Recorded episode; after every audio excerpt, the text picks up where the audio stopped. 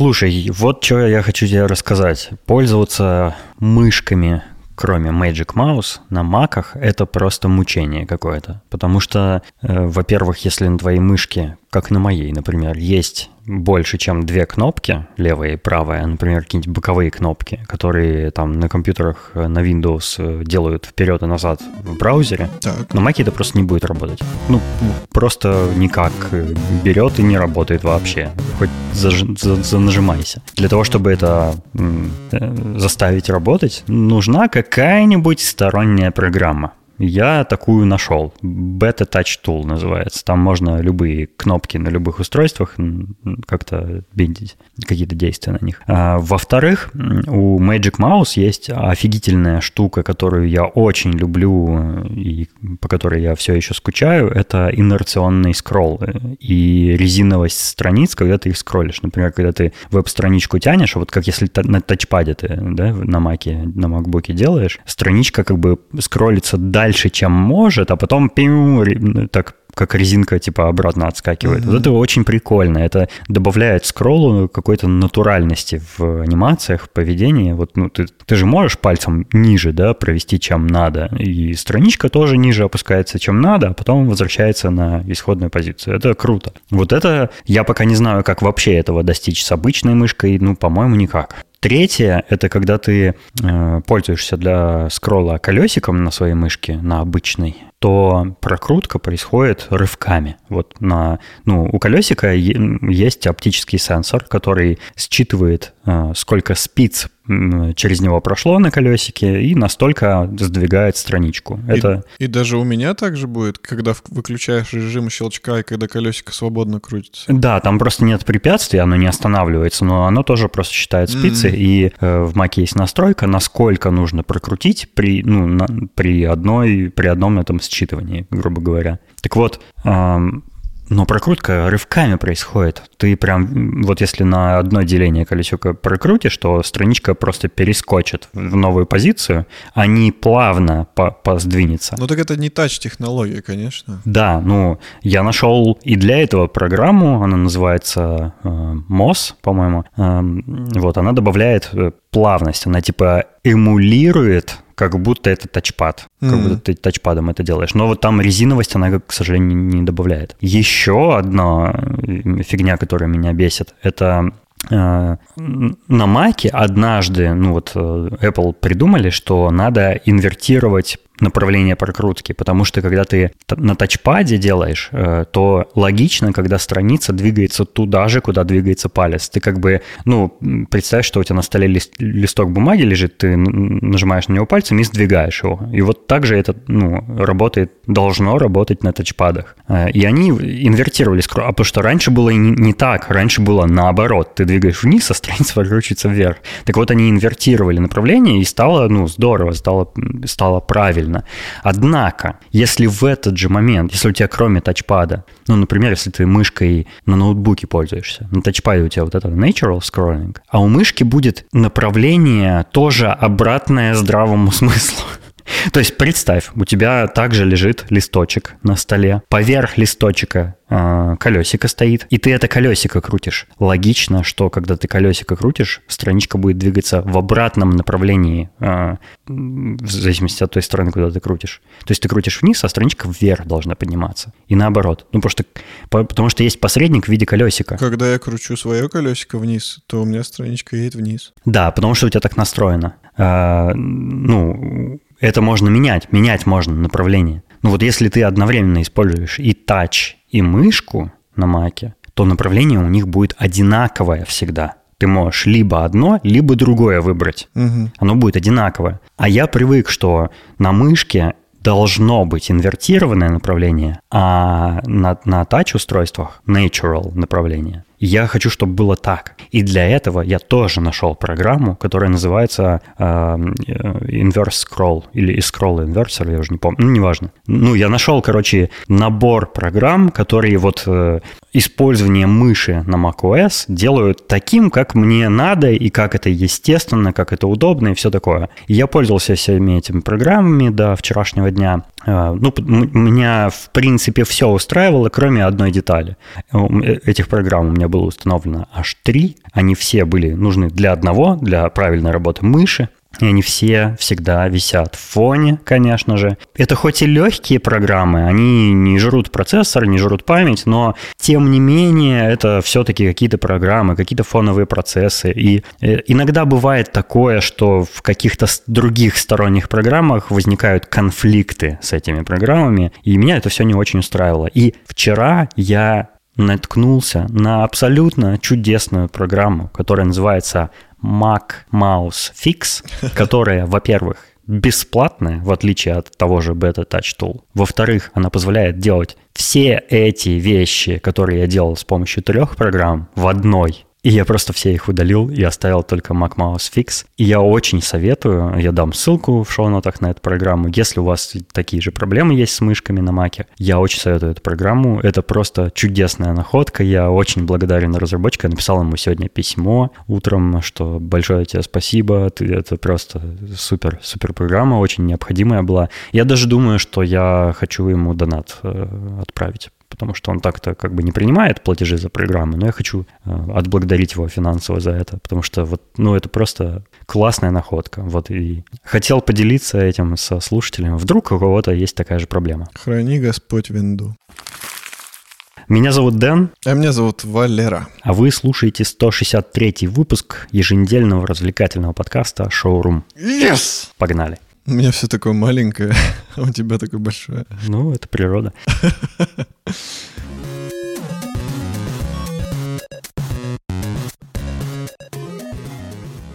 У нас есть э, отзыв. Мы что-то в последнее время не очень много отзывов получаем, поэтому мы приглашаем всех, кто хочет как-либо высказаться о нашем подкасте. Отозваться. Да, отозваться. А, зайти к нам в Apple Podcasts а, на страничку и оставить нам какой-нибудь отзыв. Э, какой хотите на ваше усмотрение. Мы обычно все отзывы зачитываем, озвучиваем э, такими, как они написаны, несмотря на то, как э, люди в отзывах оценивают наш подкаст. То есть даже если плохо, мы все равно зачитываем, потому что мы честные ребята. Так вот, я приглашаю всех написать нам либо в Apple Podcasts отзыв, либо Э, зайти к нам в чат в Телеграме «Собака Шорум подкаст» и просто поболтать с нами или поделиться своими мыслями. Вот, у нас есть отзыв от Дениса Аринушкина, правильно? Отзыв он мне прислал тут лично, потому что мы переписывались.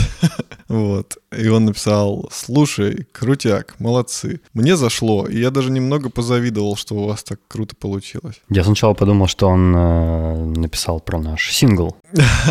Но потом я тебе скинул, что он написал про наш сингл.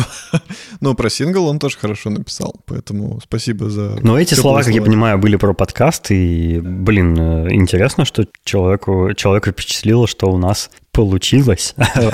а, могло и не получиться, видимо. Я не знаю. Ну, возможно, да. Ну, спасибо, Дэн. Э, приятно слышать. Э, надеюсь, ты будешь и дальше наш подкаст слушать. Да, он сказал, он сказал, что он послушал, типа, какие-то из последних выпусков, а сейчас он начал, типа, с самых ранних слушать, чтобы все послушать. Ну, у него... О, нет. Его ждет, его ждет долгое и увлекательное путешествие к вершинам. Да, он много нас узнает, послушав все это. То есть его там, условно говоря, мы 150 выпусков надо послушать. Ну, где-то так. Ого.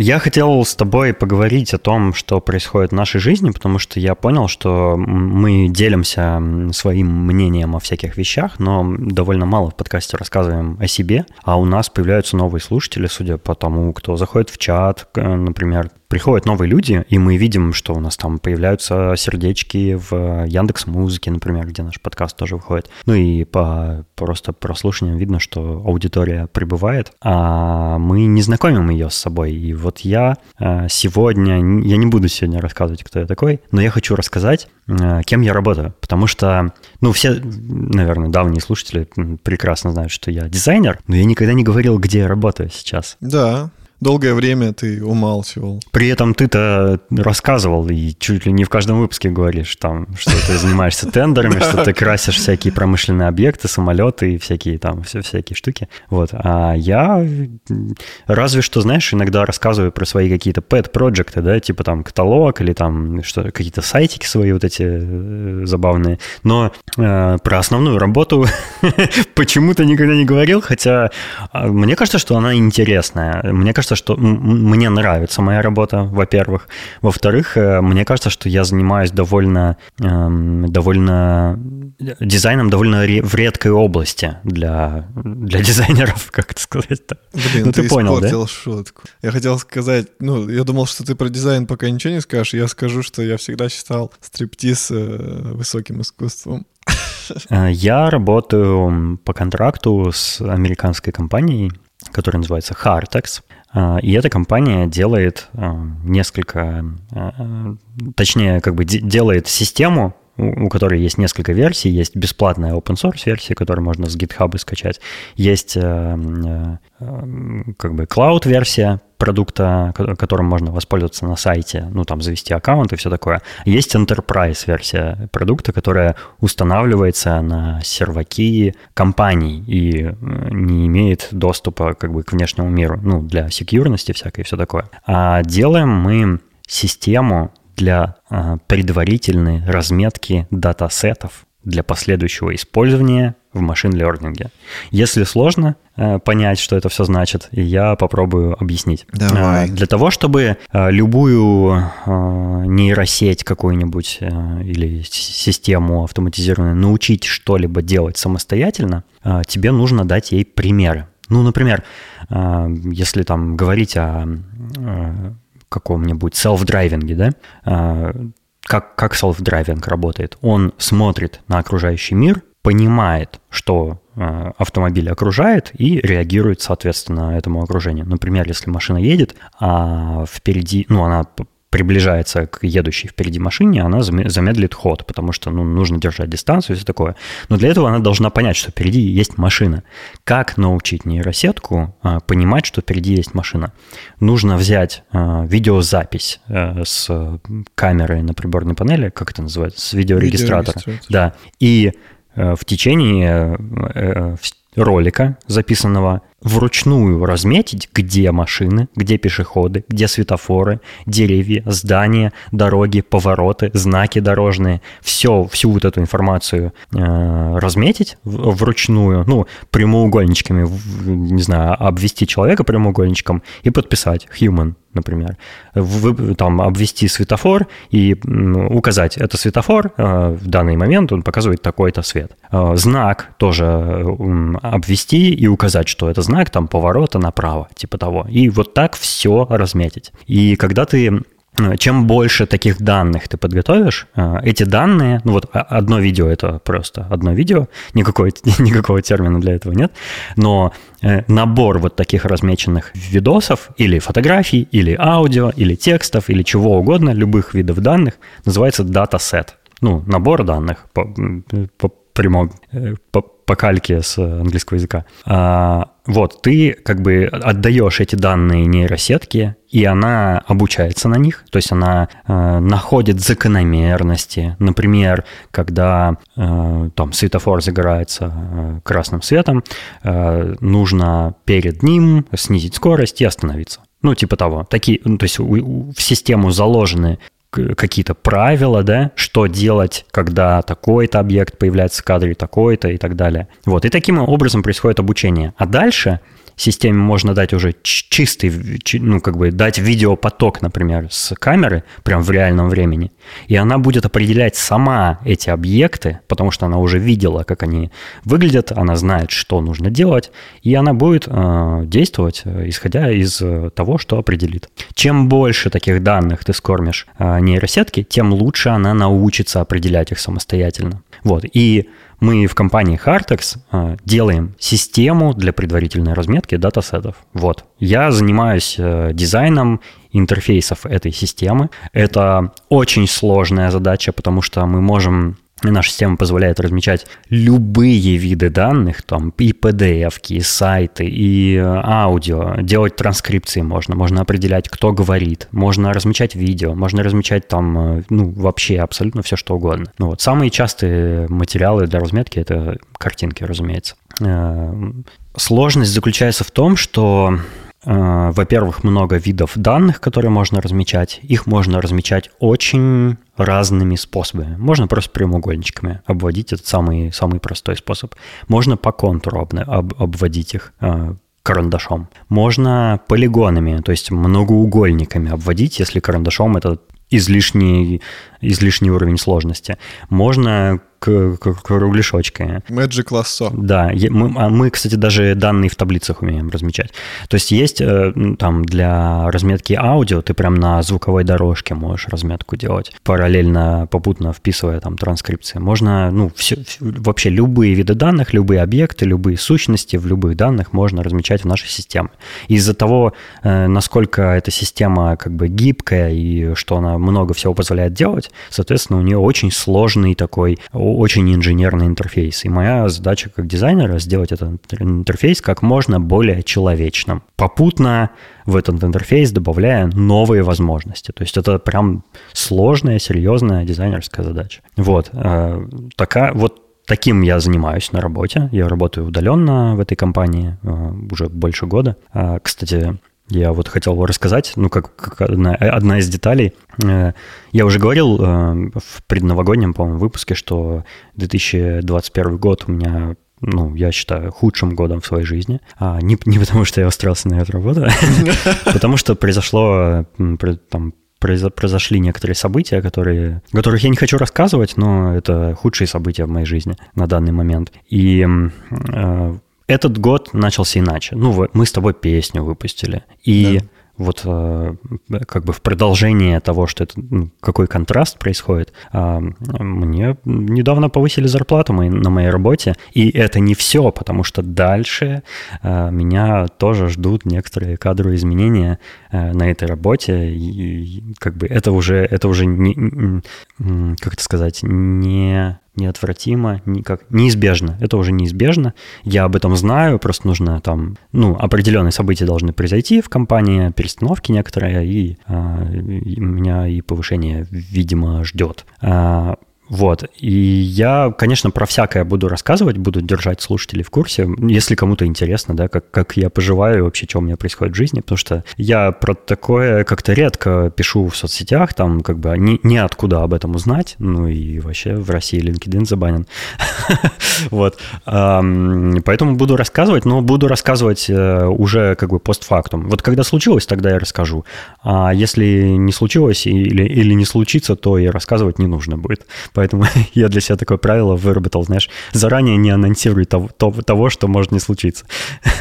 Да. А, в этом году я еще много всего расскажу, что будет происходить в моей жизни, потому что много я всего запланировал. Очень хочется уже рассказать, но э, не буду торопить события. Хочется поймать с тобой вот эту волну, и, ну, раз мы уж вошли в это все вместе, ну, типа, что что-то меняется, наконец-то, какой-то выход из болота, я тоже постараюсь э, соответствовать и хочу наконец уже что-то поменять в своей жизни. Это прикольно, как оказалось. То есть вот э, то, что в новом году мы наконец-то выпустили сингл, это реально для меня такой тоже большой шаг, скажем так, это прикольно, это что-то угу. значимое, это, это наконец-то что-то... Какое-то достижение. Да, это наконец-то что-то значимое для меня, потому что у меня были какие-то победы другие там предыдущие года, но... А, на сексуальном поприще?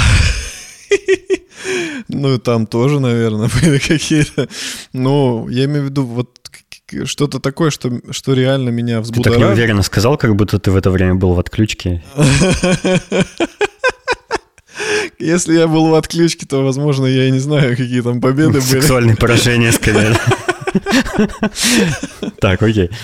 Короче, наконец-то что-то, что как-то всколыхнуло мое нутро, и это прикольно, потому что когда ты ловишь вот эту волну, то если приложить да, должные усилия, то, возможно, ты на этой волне как бы и продолжишь скользить в этом океане э, страстей. Поэтому, ну, я, я хочу, я хочу, чтобы этот год продолжался в таком ключе, чтобы не было да, спада. Да, и у нас все есть э, возможности для того, чтобы он таким стал, потому что жизнью управляем мы, а не она нами. А, поэтому я вот и всех хочу как бы, ну, замотивировать своим рассказом. Это я не то, что похвастался, да, рассказал, там, о, мне зарплату повысили, хо-хо-хо, лохи все остальные. Нет, я э, о том, что если вы чего-то хотите, нужно активно этого достигать. Оно само не придет. То есть я э, целый год, кстати, работал без отпусков, чтобы, ну, как бы, чтобы продвинуться на этой работе, потому что мне нравится, и мне хотелось ну, э, карьерного роста, и он вот намечается очень, э, как бы, он запланирован уже. Знаешь еще, что вот, вот все говорят, типа, помнишь, мы, мы уже тоже про выпуски про Новый год про это говорили, что, типа, все такие, ну вот, начнется Новый год, да, и я, типа, начну. Но у нас как бы просто так совпало на самом деле. То есть э, мы ну, не планировали, что именно на Новый год у нас там произойдет выпуск сингла или что-то вот подобное, там связанное с работой. Это все просто так совпало. Да-да, ну, ну мы, мы над синглом начали работать э, гораздо раньше, чем Новый год. Да. Мы, я на работе трудился гораздо раньше, чем Новый год и все такое. То есть это, это просто действительно совпадение скорее такое. Но классное, потому ну, что да. ты как бы ну, из-за того, что это все так совпало, а не вышло, что наступил Новый год, и ты такой, ну все, я начинаю. Ну, типа, это не так прикольно. А тут именно все совпало, и ты э, почувствовал этот рывок. Это не то, что э, результаты появились вот да. в нужный момент, как будто бы, да? Это, да. Ре, это реально, э, то есть ты почувствовал новый этап своей жизни, потому что ты уже чего-то достиг. Именно угу, вот угу. когда наступил... И ты из-за этого имеешь больший стимул продолжить этот год в таком же ключе, нежели ты бы, допустим, с Нового года начал к чему-то идти, а когда бы к этому ты пришел, непонятно. Кстати, вот в чем проблема всех этих новогодних э, обещаний да. самому себе, потому что ты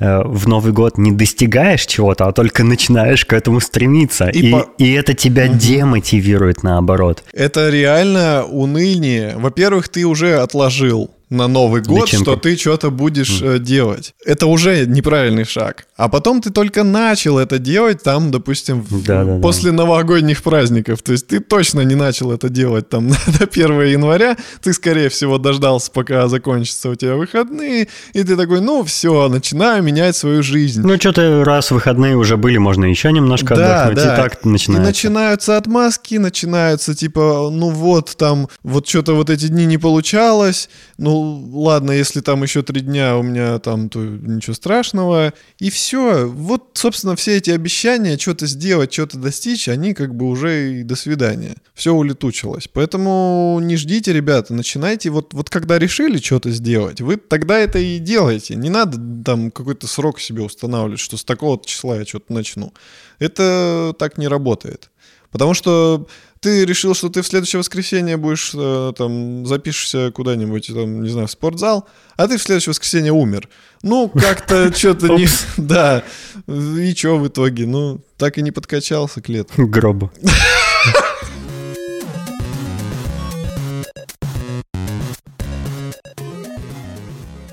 Мы, мы с тобой же любим э, по-дилетантски рассуждать о науке, о биологии, о, э, об эволюции, о всяком таком, да? Ну, темы такие, потому что любопытные. Естественно, науки — это интересная тема, мне кажется, для всех людей.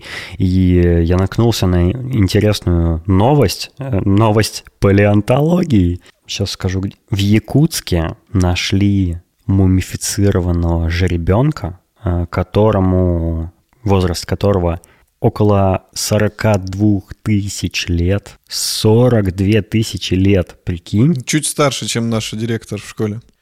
Это, это, это на, на, на 40 тысяч лет старше Иисуса. Прикинь? Неплохо. И а, самое... так вот почему.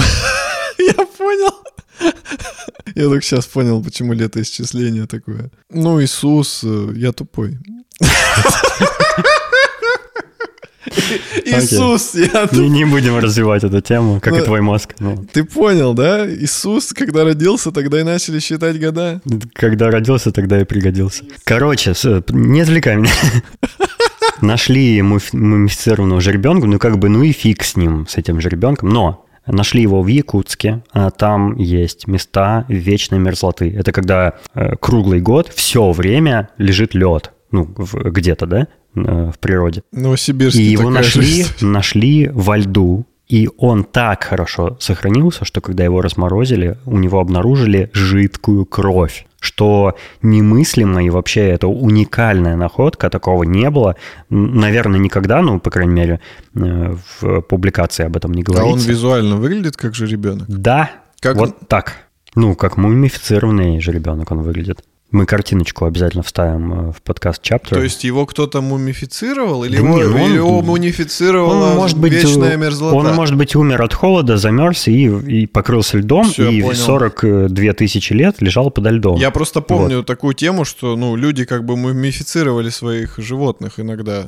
Не, Ну, не, типа это- фараоны. этот, этот по естественным причинам, ну, 42 тысячи лет назад. Тогда, скорее всего, люди еще не соображали, что можно что-то мумифицировать. Так вот, нач- нашли в нем жидкую кровь. И это бесценная находка па- палеонтологическая и биологическая, потому что раньше такого не было. И очень м, как бы удобно, легко можно взять э, ДНК из этой крови, секвенировать там и Или новый коронавирус. поанализировать. Э, Там нет живых клеток. Там живых клеток нет. Подожди, мертвая кровь? Ну, все равно структура есть, можно изучить. Какая разница? Я Живая просто, я же не ученый, я слабо представляю, чем мертвая кровь от живой отличается. Ага. Ну, понятно, что в живой там всякие вот эти тромбоциты, лимфоциты и прочее. Да, ну понятно, что это не, не жи- как- Живая вода, Э, мертвая они, вода. Они, возможно, если захотят, конечно, могут его клонировать, но, по крайней мере, не заявляется, что они собираются это делать. Но я имею в виду, Когда они- уже клонируют они динозавра? могут,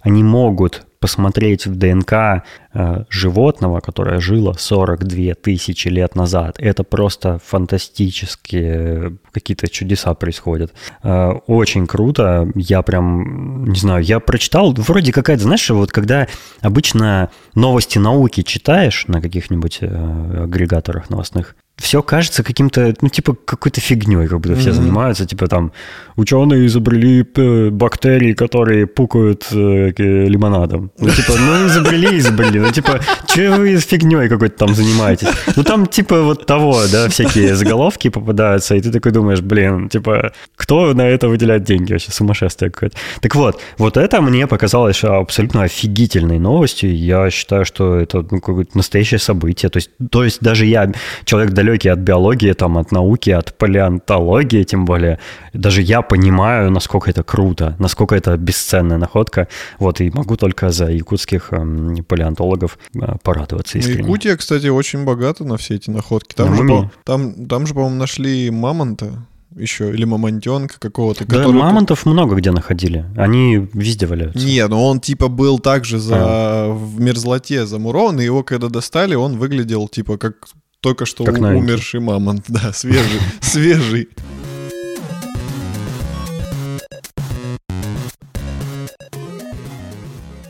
В продолжение темы про кровь и ДНК в ней я хочу рассказать про абсолютно фантастический лонгрид, на который я совершенно случайно наткнулся, но я считаю, что это просто must read для абсолютно всех, кто слышит сейчас мои слова. Эм, Лонгрид рассказывает, он называется «Как работает ДНК», и он рассказывает, как она работает. Причем рассказывает наглядно, с э, схемами, с э, какими-то видеороликами, с э, рендерами поведения э, всяких э, элементов крови вот, и те- тела человека. И рассказывает она таким языком, что ты читаешь, ну, не знаю, минут 15 э, нужно, чтобы прочитать этот лонгрид, и ты понимаешь после прочтения, что такое ДНК, для чего она нужна, как она работает, как она дуплицируется, как происходят мутации в ней. Это просто офигенно, потому что я, ну, примерно как бы представлял, да, из каких-то других источников, что это все такое, что такое ДНК, э, дезоксирибонуклеиновая кислота, кстати. Там не приводится, кстати, по-моему, расшифровка этой аббревиатуры, вот что забавно, но я это знаю. Вот. А РНК – это рибонуклеиновая кислота. Так вот, там рассказывается, как это работает и почему это работает тоже. Прям пока демонстрируется наглядно. Как в фильме «Человек-паук», когда, помнишь, там кусочек из ДНК выпал, вместо него вырос другой паучий кусочек в ДНК. А там рассказывается, как стать ну, кстати, человеком-пауком. Кстати, в фильме, это как бы художественный фильм, но там показано это не, не совсем безумно. То есть там, ну, э, э, довольно реалистично это показано. То есть... Э, это, конечно, невозможно, но показано это прикольно. Да, так Человек-паук. Вот, короче, ДНК – это цепочка это такая молекула очень длинная, в которой содержится очень много всякой разной информации. Э, какой ДНК состоит из генов, а ген – это набор очень маленьких элементов, я забыл их название, но в, в лонгриде вы, вам все объяснят. Э, ген – это несколько, ну там от, от нескольких до нескольких там сотен или больше даже вот этих маленьких э, элементов, там нанометровых размеров, которые содержат в себе информацию о том, как строить организм. Например, э, там говорится, что, ну, казалось бы, да, что, ну, наверное, многие думают, что там, не знаю, ген, отвечающий за цвет глаз, это, ну, один ген. А на самом деле за цвет глаз отвечает 6 генов почему-то. Ну вот, и разные комбинации, разные инструкции в этих генах э, могут э, определенный цвет глаз сделать новому организму.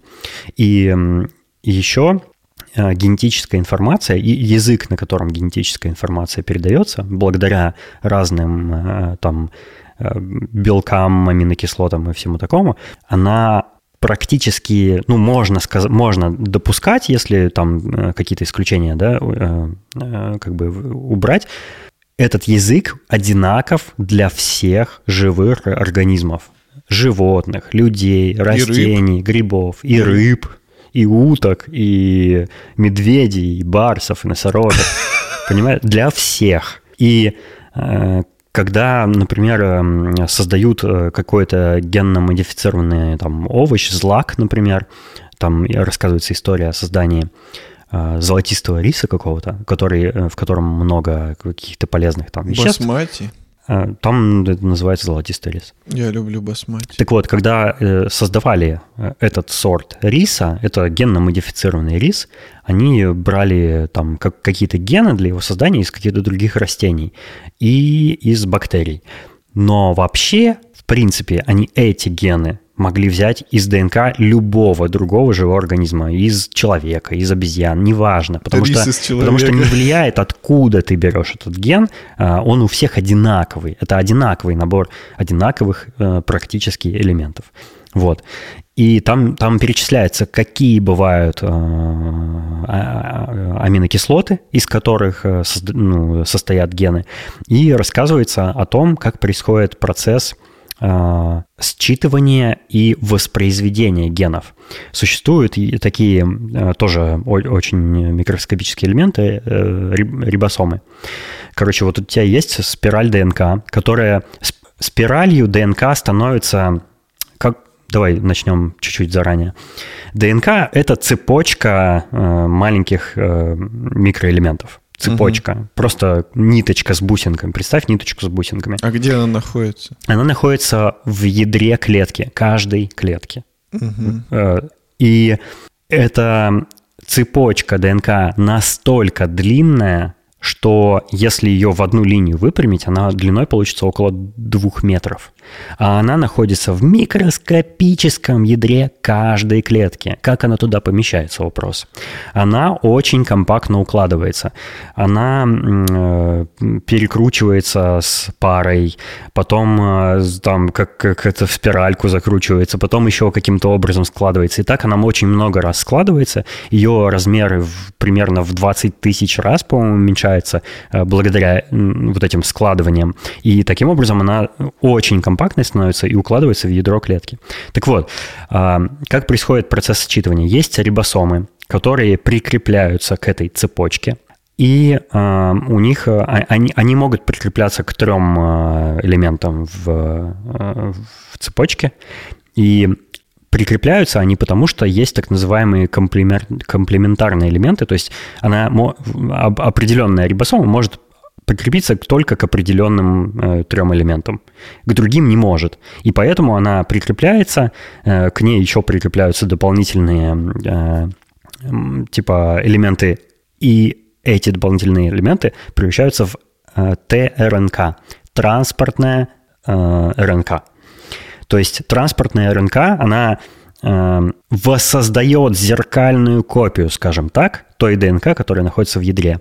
И рибосома с вот этой э, с частью РНК выходит в цитоплазму клетки, и там уже начинаются какие-то реакции, какие-то химические процессы, которые ну, там клетка делиться начинает, воссоздаются вот эти вот э, белки, короче, и начинается строение организма, грубо говоря. Вот, ну, происходит э, там размножение этих элементов внутри. То есть для того, чтобы из одной цепочки сделать так, еще одну, и в процессе ее создания в ней происходят некие мутации, там полезные, все такое. Э, нужно ее считать, воспроизвести и вынести за пределы ядра и там э, построить. Вот. Э, это я сейчас мог, я сейчас мог что-то неправильно объяснить, но я очень настоятельно советую прочитать эту очень увлекательная, нау, научно достоверная статья, лонгрид о том, как работает ДНК. Я хотел бы сказать э, свою капельку мыслей.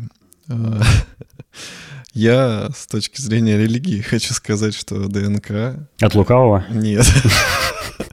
ДНК — это есть э, ребро Адама. Из ребра же, да? Угу. Вот. Э, собственно, все ДНК во всех живых организмах — это бедро Адама, ребро.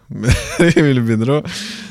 И получается, мы все божьи дети. В нас во всех есть частица наших э, как бы прародителей. Да, да, совершенно верно. Ну что я могу сказать на это? Я хотел угодить нашим э, религиозным слушателям. Да, э, религиозные наши слушатели, мы просим прощения, мы иногда что-нибудь такое как бы шутим, да, это просто шутки, но в наш чат заходить не советую. Наши шутки от лукавого иногда. Да, да, ой, там такая, такая лукавщина и срамота происходит в чате. Любим но всех по... остальных добро пожаловать мы ждем. Любим полукавить.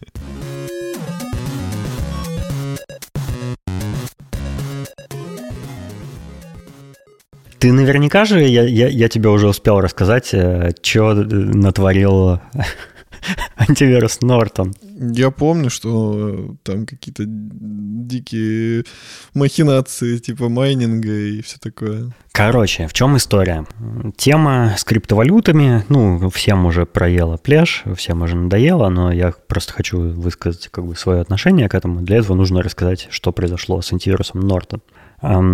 Norton антивирус решил, что, ну, компания Norton решила, что, эм, ну, их программы запущены на миллионах компьютеров по всему миру. Эти, у этих компьютеров часто бывают видеокарты. А почему бы не использовать эти видеокарты в свою пользу? И они встроили в антивирус Нортона майнер криптовалюты эфир. Па-бам. И, ну, еще, и еще обещают, что и других криптовалют майнеры а, тоже встроят. Они оповещали людей? Или втихаря это сделали? Ну, как-то это произошло, знаешь, некрасиво. То есть вроде как обещали, но как-то не очень заметно, и э, некрасивая в целом получилась ситуация. И некрасивая она э, еще вот почему. Эм, Извини, перебью. Мне, мне кажется, что все антивирусы, вот сколько, сколько я себя помню, если ты установил... установил э, господи. Если ты установил антивирус, то это падла будет тормозить компьютер так, что мне кажется, что еще в 2000 году у меня майнили крипту на компе. Про проверь свой кошелек. Некрасивая она еще вот почему. Обычно когда ты используешь какие-то сервисы, э, как это простым языком сказать, для коллективного майнинга. Ну, короче, обычно ты не можешь просто одним компьютером намайнить криптовалюту себе, потому что это очень неэффективно. Тебе нужна ферма компьютеров, то есть очень много машин с большой вычислительной мощностью, чтобы майнить крипту. А, и есть такие клауд-сервисы, которые объединяют разные ну, dedicated компьютеры в одну сеть и делают из них как бы ну, что-то типа э, что-то типа криптофермы. Вот. И э, ты, ты, когда участвуешь в таком коллективном майнинге, тебе э, выдают э, вознаграждение в виде криптовалюты в зависимости от э, вклада, который ты сделал в этот коллективный майнинг. Ну, э, допустим, если у тебя там, не знаю, ты 5 домашних компьютеров подключил, то это будет, ну, тебе вознаграждение там, в 5 раз больше, чем человек, который только один подключил, да, с, с одинаковой видеокартой, типа того. Ну, это я сейчас очень упрощенно, условно рассказываю, просто чтобы схема была понятна. Так вот, когда ты такими клауд-майнингами пользуешься, обычно с тебя берут ну, небольшую комиссию, и она там э, в десятые доли процента от, от намайненного составляет, то есть довольно маленькая. Там 0,2 что ли процента, что-то, ну, какие-то копейки, типа на уровне, знаешь, комиссий при переводе в банков, даже меньше. А, так вот, Нортон антивирус берет с тебя комиссию в 15% от намайненного, что вообще дичь. То есть они Э, они, э, конечно, с точки зрения бизнеса сделали очень правильное решение, потому что Нортон сейчас столько себе крипты заработает, сколько мало кому вообще снилось. Э, то есть у них, ну, представляешь, да, как, на каких компах этот антивирус установлен, и, ну, даже если там не очень видюхи, да, большинство компов наверняка какие-нибудь там офисные отстойные э, машинки для браузера и Word, но, тем не менее, они количеством возьмут, и они вот по 15% с каждого, но это очень большие деньги, э, крипто деньги. вот, э, то есть это потенциально невероятно крутая бизнес-идея, просто э, браво, браво. Но как они это имплементировали, это просто позорище. И вот что я хочу сказать. Я посоветовал бы тем, кто пользуется до сих пор антивирусами, любыми. Кстати, антивирус Avira тоже встроил в себя криптомайнер – потому что антивирус Avira принадлежит компании Norton. А, и какие там еще а, антивирусы в себя встроили всякую разную фигню, неизвестно. Кстати, антивирус Norton, когда детектит на твоем компьютере другие криптомайнеры, кроме своего, она считает их вирусами и предлагает удалить. То есть это вообще абсолютно некрасивое поведение, неправильное, но я предлагаю всем, кто пользуется антивирусами, антивирусами перестать им, ими пользоваться, потому что антивирусы – это чушь, зло, и они не нужны. Для того, чтобы ваш компьютер не, заражал, не, не заражался вирусами, не запускайте скачанные откуда попало подозрительные программы. Вот и все. Больше ничего не надо делать. Если вы не будете запускать всякую фигню, которую вы с всяких торрентов скачиваете, всякие, э, не знаю, взломанные программы, например, всякие генераторы серийников, всякую такую чушь, то вы не заразитесь никакими вирусами. Браузеры уже достаточно безопасны, современные, для того, чтобы не позволить вам заразиться. Они как-то детектят э, вирусы и не позволяют, ну, не, не позволяют запускать такие файлы. Если вы вручную сами не скажете «нет, я настаиваю, я уверен в своих действиях» все такое, э, я не пользуюсь антивирусами примерно всю свою жизнь. Когда-то пробовал, когда у меня только первые компьютеры появлялись, там, ну, потому что это было навязано как бы не мной, да, Типа, мне сказали, надо антивирус. Я такой, окей. Вот. Но потом, когда я просек фишку, я просто не стал им пользоваться. Да, они тормозят производительность компьютера, они, потому что они занимаются постоянным чтением файла с диска. Если на SSD-дисках это еще не так заметно, то на обычных магнитных, то, ну, это прям сильно замедляет работу компа. Они влияют на процессор, там, на, на, на, на общую производительность компов, все такое. Более того, в Windows встроен свой собственный антивирус, э, Microsoft Windows Defender. Он, э, я, я его не выключал, он не замечен пока ни в, какого, ни в каких грязных делишках. Вроде что-то там э, у кого-то он обнаруживает, ну и ладно, и как бы пусть, пусть будет, если есть. То есть его, э, его выключить сложнее, чем, чем, ну, чем, чем смириться. Просто, да, чем смириться с его наличием, поэтому я как бы забил. Но в целом антивирусы, в общем-то, не нужны. И у нас есть прекрасный пример платформы Mac – на которой, отродясь, не было никаких антивирусов, потому что там, в принципе, есть системная защита от э, злонамеренных действий. Э, ты всегда при запуске какой-нибудь программы должен позволить, ты, ты решаешь, позволить ли ей действовать на свое усмотрение или нет. То есть, когда программа у тебя запрашивает, например, полный доступ к диску или просто запрашивает тебя администраторский пароль, в этот момент ты понимаешь, э, что-то не то происходит. В Windows такого может не быть. То есть программа может без твоего спроса начать сама что-нибудь делать. Поэтому э, macOS, она менее, она подвержена, конечно, вирусам, но и всяким, и всяким прочим, да, хакерским атакам, но меньше намного, чем винда. Ну, еще и, из-за того, что она исторически была гораздо менее популярна, чем винда. Но, тем не менее, Linux, на Linux тоже антивирусы не нужны. То есть антивирусы в принципе не нужны. Я советую прямо вот сейчас, когда вы слушаете это, взять и деинсталлировать ваш антивирус и попрощаться с оплатой его лицензии и стать более счастливым человеком. Антивирусы — это как сигареты, их нужно бросать. Вот.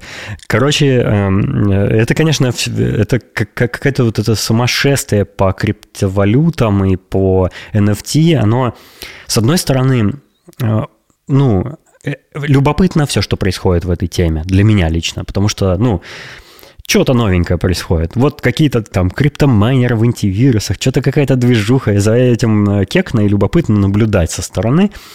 И э, я рад, что что-то такое происходит, иначе было бы ну, более, более скучно просто в интернете. Э, однако то, что делают с помощью криптовалюты и технологии NFT, конечно, ну, не вызывает ничего, кроме недоумение, скажем так.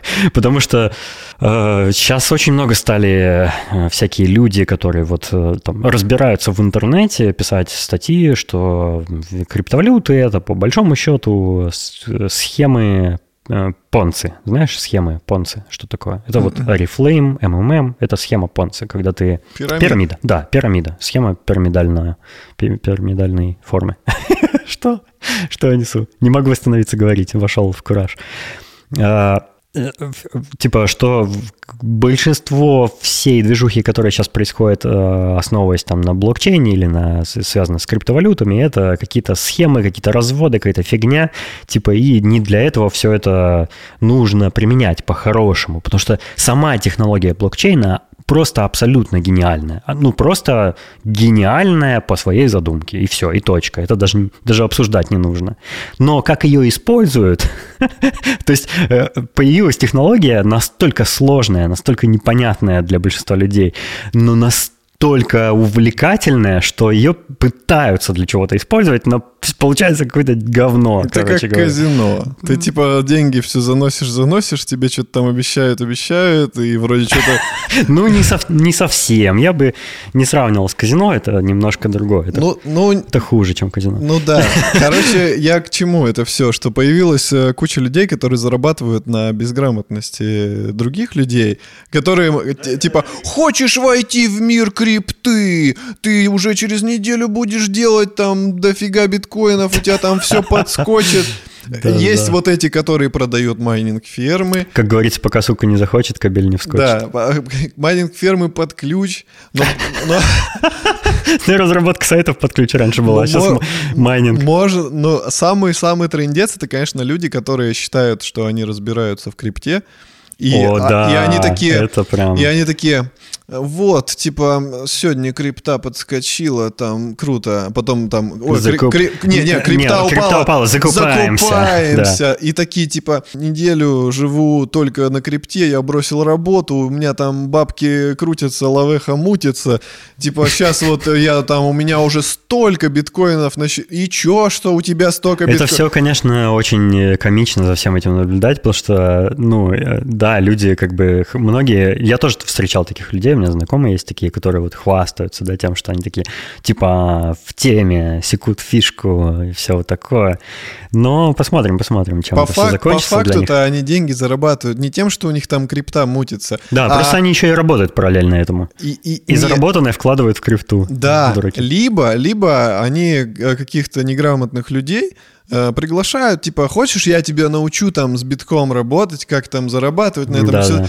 Типа, плати мне, Чувак платит реальные бабки человеку, тот там э, копеечку кладет, покупает ему там пол биткоина и говорит, ну все, типа, сейчас у тебя все попрет. Это как коучинг. Да, да, да. А ну реальные бабки он просто себе оставил и балдеет. И у него таких баранов полно набегает, все ему бабки отдают и надеются на светлое будущее. А что они с этим биткоином потом будут делать?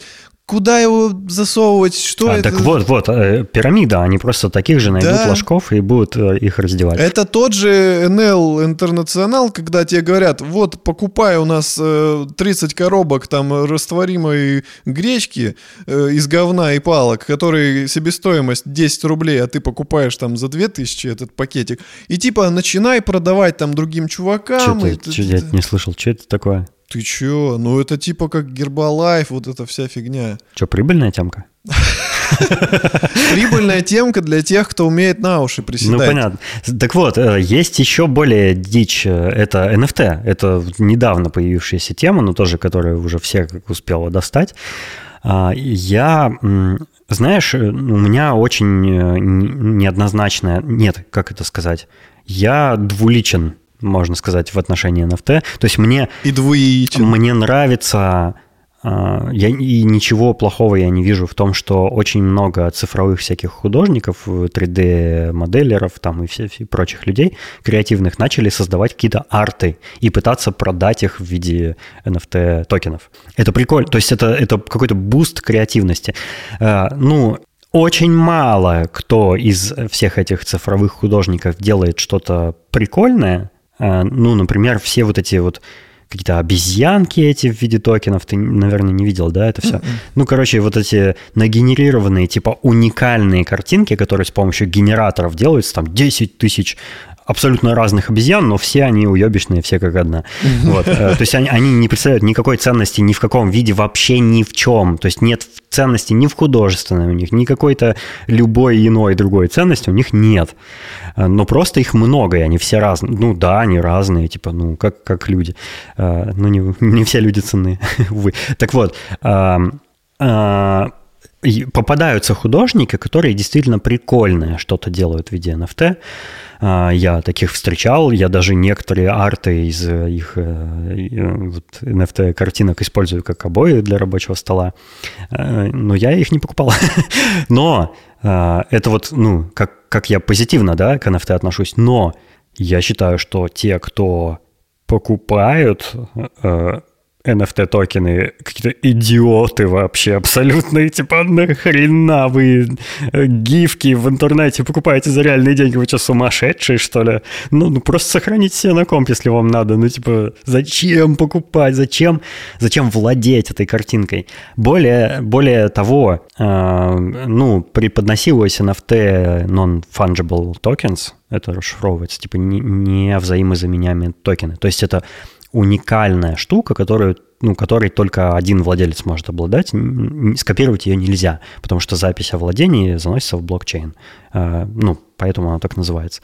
Так вот, э, оказалось, что нет, ты, ты не, не становишься владельцем того, что ты покупаешь с помощью NFT-токена. То есть нет, авторские права остаются за тем, кто нарисовал эту картинку, грубо говоря. И Это по как сути... на- Это как назвать планету, знаешь, там, ой, не планету, а как звезды в космосе. Тебе выдают сертификат, типа, вы, вы назвали там звезду. Именно, да, именно. На самом деле никто ничего не называл, просто тебе грамотку напечатали. Так вот, NFT э, это то же самое. Это просто грамотка, которая, ну да, она там где-то зарегистрирована в блокчейне, задокументирована, да, но по сути, она ничего абсолютно не значит, и в основном все вот эти крипто, о, не крипто, а NFT темы, с нагенерированными картинками, с этими всеми артами, гифками, 3D-объектами.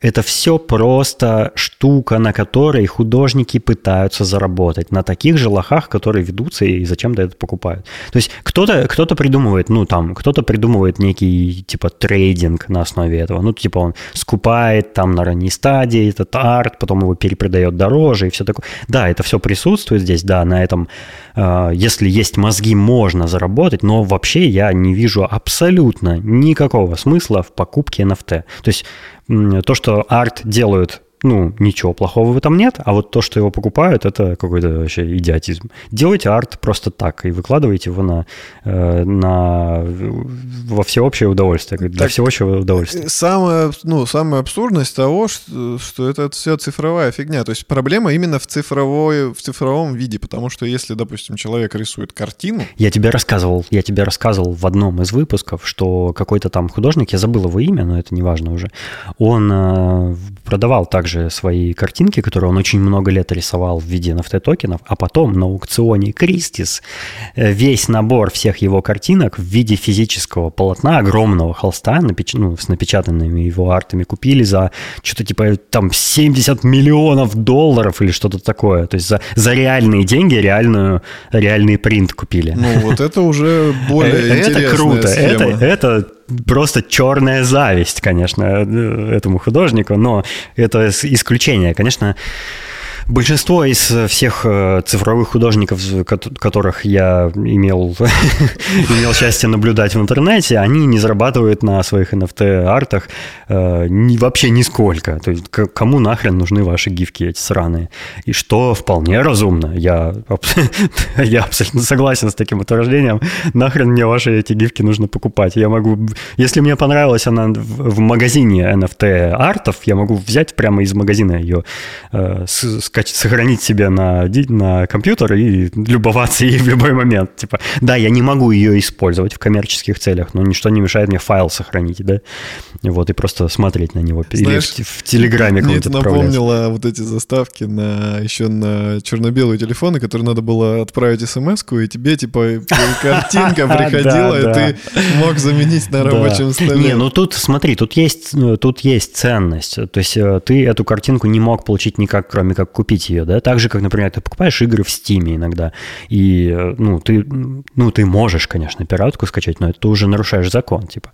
А чтобы поиграть в игру, ты должен ее купить. Также вот эти wallpaper, всякие гудки, звонки и прочая полифония тогда продавались, ну, потому что это был способ их вообще как-то получить. То есть ты, конечно, мог и поделиться с другом, если ты сам купил, мог отправить там по инфракрасному порту другу.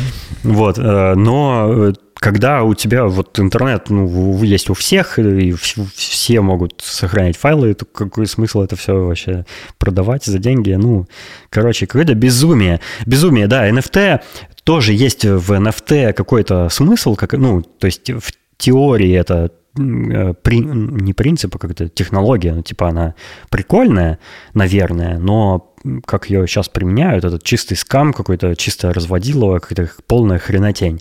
Я, я вообще не одобряю. Мне кажется, что как бы растет спрос у людей, на, ну, запросы, точнее, растут у людей на всякие штуки, которые они хотят иметь, и люди пытаются зарабатывать уже, ну, хоть чем-то, хоть какие-то варианты новые придумывать. То есть здесь э, дело идет не на качество, а больше на количество. То есть человек, угу. допустим, он решил такой, я что-нибудь придумаю, чтобы на этом срубить бабла, и сидит, так, буду делать вот это, там, попробовал, не получилось, буду делать вот это, попробовал, не получилось. И что-нибудь одно у него, допустим, выстрелит, и он такой, yes. И там, возможно, он на этом что-то поднимет каких-то денег.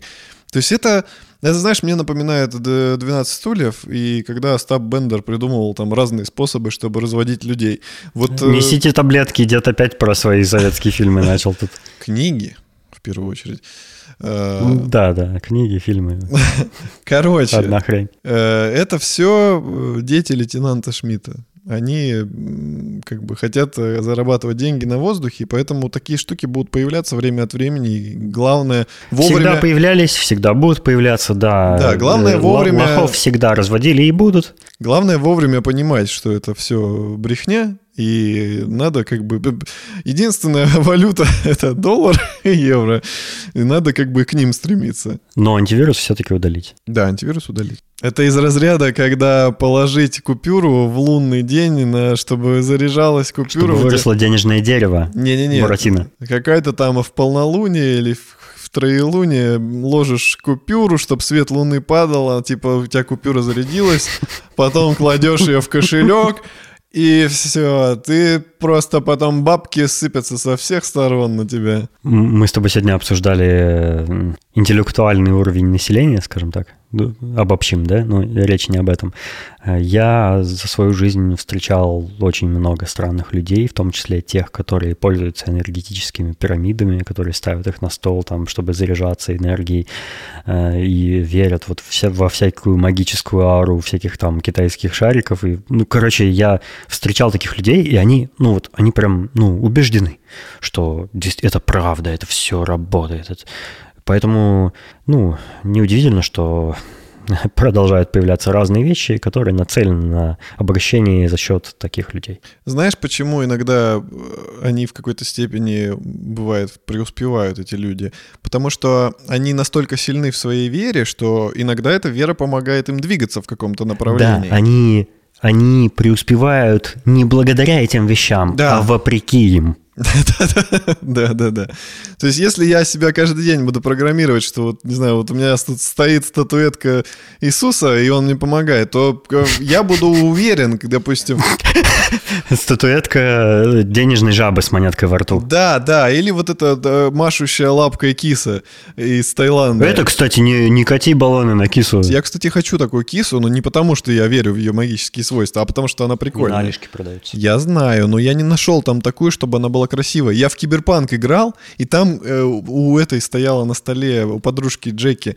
И я такой, блин, какая классная киса, я такую хочу. Но конкретно такой я нигде не нашел. Они все довольно паршиво... А ты давно смотрел, может, уже появились? Прямо из Киберпанка. Может быть. С, ки- с, с рукой Сильверхенда. Кстати, да. Короче, вот э, стоит у тебя киса, да, и ты просто э, смотришь на нее и такой, она мне помогает. И ты больше уверен в себе, ты, допустим, где-то сможешь рискнуть. В этом, в этом, в этом, кстати, даже есть что-то хорошее, да, когда ты, когда ты набираешься уверенности за счет э, своей глупости, ну, это, в общем-то, в общем-то, ничего плохого. Да, но иногда бывает так, что человек как бы полностью отдается на, ну, угу. на надежде вот этой на что-то, что точно никак ничего не изменит, и он просто ждет. Ну, такой, это уже называется безумием. Да, да, типа, я там э, нашел четырехлистный клевер, теперь я буду вообще крутым чуваком, разбогатею, и сидит каждый день на него смотрит. Но в итоге-то ну, ничего не произойдет. То есть я вот никогда не... находил четырехлистный клевер. Я Хотя тоже. я на Reddit видел, что находили и пяти, и шести, и семилистный, и, и четырехлистный три раза подряд за один день находили. То есть, что только люди не находят, а вот я никогда. Я тоже всегда старался найти четырехлистный клевер, но не потому, что я верю во Видишь это. поляну, ищешь клевер, я человек простой. Просто я хотел как бы им обладать, то есть его можно залить в эпоксидку, и он у тебя будет такой как бы... Ну, короче, мне хотелось просто как бы найти сам вот этот спортивный интерес. Это прикольно. Но я думаю, что у нас просто не очень клеверная страна. Надо ехать... Да, возможно, у нас просто нужные сорта клевера не растут просто. Либо у нас, наоборот, более не модифицированный клевер, то есть классический, в который, на который... У нас клевер, у которого в ДНК не происходит э, развитие и мутаций необходимых. Вот, то есть да. у нас экология, ого-го. Угу. Особенно после... Стабильность. Я думаю, в Чернобыле много разговаривающих клеверов с ногами. Клевер, который находит четырехлистного человека. Да-да-да. Извини, я так что-то тебя сильно перебил, ты начал что-то говорить. Не, я, кстати, вспомнил, что сталкера отложили второго. Ждалкера отложили. Ждалкер. Жалко, но я, кстати, я бы, я бы поиграл. Я что-то, ты мне недавно про него как раз рассказывал, про первого Да, да, про мужиков. А, да, а, я что-то бы прям поиграл, Почему, почему бы нет? Я первого? Бы, не, во второго. А, я хочу поиграть, да. Ну, я, я не жду сталкера. То есть вот, ну, когда выйдет там лет через 12, тогда и выйдет. Тогда и поиграю. Ну, я тоже хочу поиграть. Но не потому, что мне нравится сталкер, а я хочу графоний посмотреть. Mm, классика.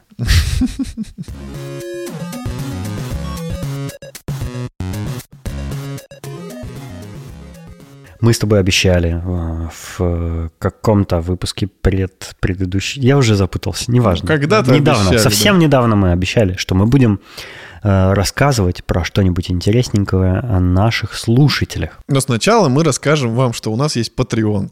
И Patreon — это замечательная возможность поддержать нас, э, не, ну, чисто символически и получить за это какие-то приятные бонусы, либо просто выразить нам свою благодарность таким способом. Поэтому мы вас приглашаем присоединиться к нашим дорогим слушателям. Да, ссылочка, как всегда, находится в шоу-нотах к выпуску. Да, давайте, Заходите, ребята. если, если вы любите шоу-рум, пожалуйста, поддерживайте нас. Нам, нам будет очень приятно, и мы, конечно же, вас всех будем перечислять в нашем священном списке, который на золотом сусальном свитке нанесен острым, э, острой клинописью. А, на этот раз мы расскажем про нашу слушательницу Свету, yeah. которая, э, которая сделала даже больше, чем успели мы. Она преуспела больше, чем мы в музыкальном плане, потому что Света э, буквально на днях выпустила целый альбом своей э, музыки и песен э, на стриминговых сервисах. И ты слушал? Да. И я тоже послушал, и мне даже понравилось. Я даже поставил лайк и подписался на Свету э, на YouTube Music. Света делает электронную музыку, в которой она поет, и это довольно расслабляющая такая электронщина, которую очень приятно слушать и, и целенаправленно и фоном, и как угодно. Я очень рад за Свету. Поздравляю э, с релизом. Э, у Светы, кстати, кроме этого альбома, есть на аккаунте, я как заметил, еще много синглов разных всяких. Э, поэтому мы приглашаем всех пройти по ссылочке в описании к выпуску и послушать Светину музыку. Это очень здорово. Мне нравится, что вот ну, не только мы с тобой одни такие гениальные молодцы, придумали тут песни свои и публиковать где-то. Но вот люди тоже занимаются творчеством. Это очень здорово. Я одобряю, поддерживаю всячески вот готов э, рассказывать о любых таких начинаниях наших слушателей. Пожалуйста, рассказывайте нам. О мы, себе, мы, о своих мы, талантах. Мы расскажем о вас да, в выпусках. Нам вообще не жалко. Мы только рады будем. Это здорово узнавать, какие люди живут еще на свете, помимо тебя самого, не быть эгоцентристами и как бы знакомиться, знакомиться. Может быть, э, можно обрести какого-то друга или, не знаю, любимого да, человека, родственную, родственную душу. душу. Это же круто. Поэтому в наш чат не забывайте заходить. У нас там очень много интересных людей, которые многогранные, просто замечательные наши слушатели классные, замечательные, чудесные, распрекрасные. Особенно замечательные наши дорогие слушатели, а именно Александр Младинов, Марат Сайтаков, Петр Филимонов, Петя, выздоравливай, мы за тебя переживаем. Аида Садыкова, Александр Бизиков, Салават Абдулин, Александр Скурихин, Сергей Мэггрип, Максим Леус, Артур Пайкин и Сереня Завьялов. Большое спасибо, что вы поддерживаете нас на Патреоне. Э, продолжайте. Мы очень вам благодарны. А, на этом все. Спасибо, что были с нами. Услышимся с вами через неделю. Да, всего вам доброго. Пока.